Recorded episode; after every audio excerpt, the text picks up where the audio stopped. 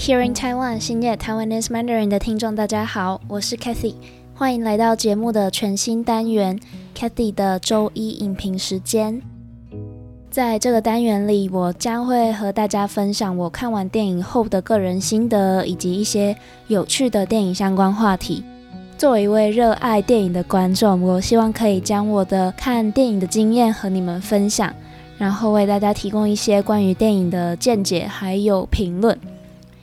每周一次的 Kathy 周一影评时间，我将会带来最新的电影推荐，无论是热门的大片还是独立制片，我都会尽量涵盖各种不同类型还有风格的电影。希望这个全新的单元可以带给大家更多关于电影的资讯，还有娱乐。也欢迎大家在节目中有互动，分享你们对于电影的喜好还有看法。让我们一起在 Cathy 的这位影评时间中探索电影的无限魅力吧。你曾经想过变成其他人，然后到没有人认识自己的地方重新开始吗？你曾经有过想改变身份的念头吗？或许你曾经深陷悲伤之中，但你并不想死，只是希望自己能够在一个完全陌生的地方重新开始。又或者，你对过去的自己感到非常的失望，你没有办法改变已经发生的事情，然后你对周围的人失去了信任，因此你想要用他人的身份来过剩下的日子。这种感受在我们的生活中常常出现，尤其是当我们承受压力、失去人生方向，或是遭遇重大挫折时，我们都会好想逃离现在的这一切。我们好想逃离现在的这一切，在一个新的环境中找到平静，还有重新塑造自己的机会。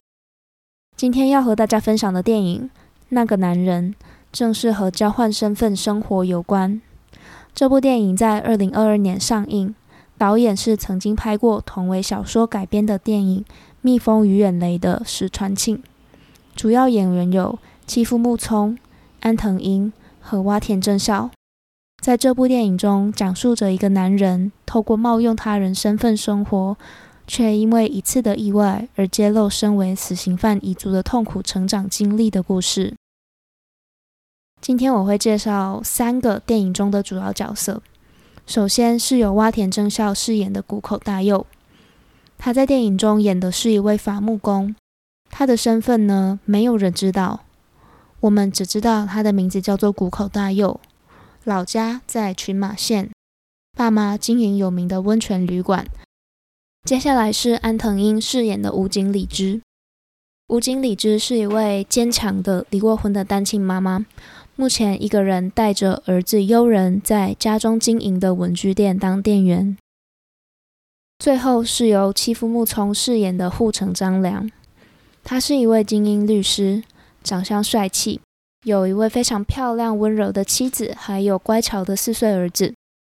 但是，这样看似人生胜利组的他，却有身为在日朝鲜人这样的身份而自卑的过去。平常呢，看似温柔体贴的妻子，也似乎有一段不为人知的婚外情。这部电影的剧情大纲其实非常的简单，就是非常老套的，深爱的人其实是另外一个人的故事。有一天，村里来了一个神秘的男人，他说他的名字叫做谷口大佑。谷口大佑在一个阴雨绵绵的下雨天，遇到了文具店店员安藤英。他们很快的就坠入爱河，然后重组了一个家庭，生下了一个女儿，叫做花。在好多年后的某一天，谷口大佑因为上班发生意外，在办丧礼的时候呢，他的哥哥来了。他的哥哥在祭拜他的时候，突然发现灵堂上面的照片跟他印象中的弟弟完全不一样，这才发现呢。和五口里之一起生活了三年九个月的那个谷口大佑，并不是真正的谷口大佑。真正的谷口大佑在别的地方过着别的生活。收到这样子讯息的安藤英十分的惊讶，所以他请了曾经帮自己处理离婚案件的律师，由妻夫木聪饰演的护城张良来调查这个案件。剧情的大纲就讲到这边，后续的剧情呢，我相信要由观众们自己去看才会比较明白。那我先想分享一下这部电影吸引我的三个地方。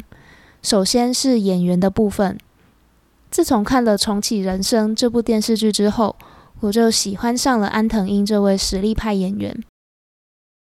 我喜欢他自然不做作的演技，我觉得他每次出现在镜头前的样子，都好像。他在我的身边跟我说话一样，而且我也觉得他对角色的诠释都很入木三分。他演什么就像什么，他演单亲妈妈就很像单亲妈妈，所以呢，会让生活中有类似经验的观众觉得这位演员非常贴近自己的生活，然后从而对他产生亲近感。洼田正孝也是我从《死亡笔记本》的时候就开始一直关注的男演员。他虽然在电影的参与演出次数不高，但是他在电视剧蛮活跃的。再来，我想跟大家分享一下这部电影他对于身份的探讨。我想我的诠释可能会跟主流的影评家不太一样。因为这毕竟是我自己的个人心得嘛，我自己觉得这部电影它想要跟观众们讲的是身份到底是什么。我觉得导演想要让观众思考的是这件事情：我的名字、我的出生背景，甚至是我的家人，真的代表我这个人吗？举例来说，电影中饰演死刑犯儿子的袁成，也就是冒用谷口大佑身份的那个人。他是一位死刑犯的儿子，所以呢，他在这样子的阴影下长大。他很想要透过自残，或者是当拳击手被别人打，来消除心中的罪恶感。可是，我们也可以清楚的知道，身为死刑犯儿子的他，跟犯下的罪完全没有关系。但是，别人却会觉得。身为死刑犯的家人应该要背负一定程度的罪孽，继续生活才可以。我想，也许就是在这样子社会的压力，还有自己给自己的压力之下，让他慢慢的想要用另外一个人的身份开始重新过着自己想要的生活。那另外一个我觉得很有趣的问题就是，如果我不喜欢现在的我的话，我真的可以变成别人吗？这个问题的答案非常的简单粗暴，就是你当然可以变成别人。在现在这个资讯这么发达的社会，你想找什么资讯，其实都有人帮你解答。